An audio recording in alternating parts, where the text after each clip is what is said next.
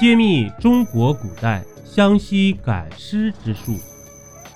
古代的巫师真的能让尸体自己走路吗？湘西三邪之祝由科赶尸巫术。自古湘西就流传着一个神秘的职业，那就是赶尸匠。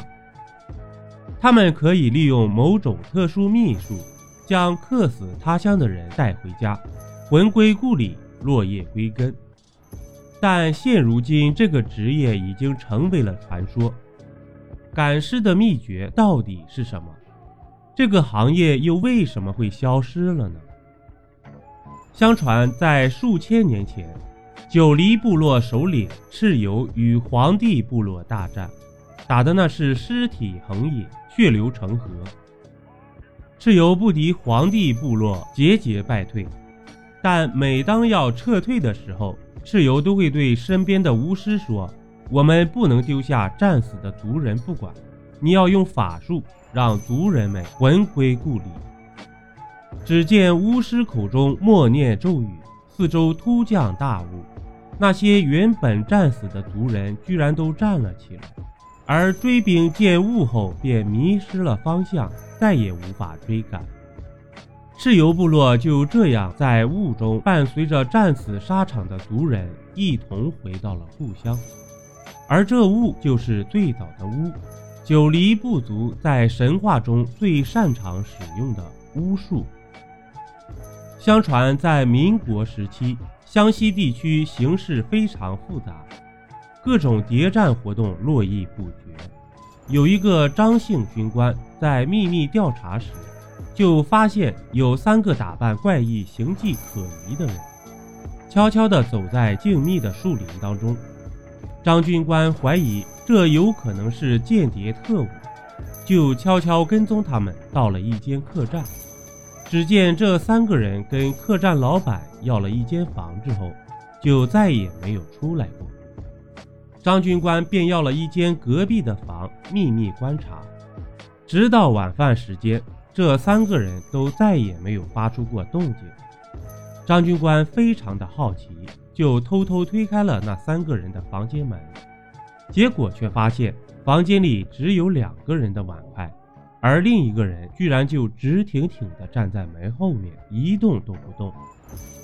张军官吓得赶紧退出房间，继续暗中观察，直到深夜，他发现隔壁房间传来了动静。是那三个人出门了，张军官偷偷地跟在身后，心想这伙人大晚上的悄悄溜走，肯定是有什么见不得人的勾当。谁知道跟上去越看越吓人，只见那三个人并排行走，前后两个人还算正常，而中间那个人居然一直蹦蹦跳跳的走。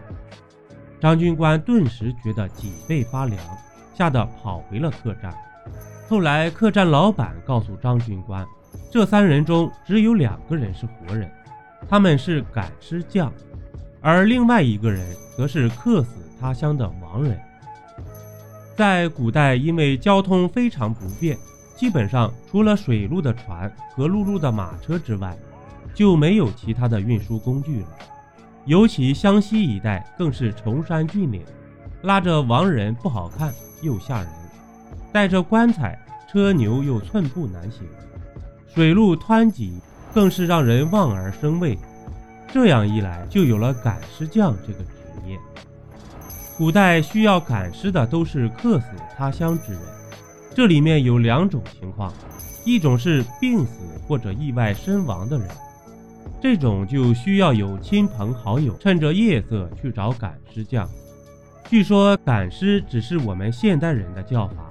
而古代人多是对人家说：“师傅，我想请您去走脚。”如果赶尸匠家里有空的话，就会拿出一张黄纸，把亡者的名字以及生辰八字和去世年月写上去，择日启程。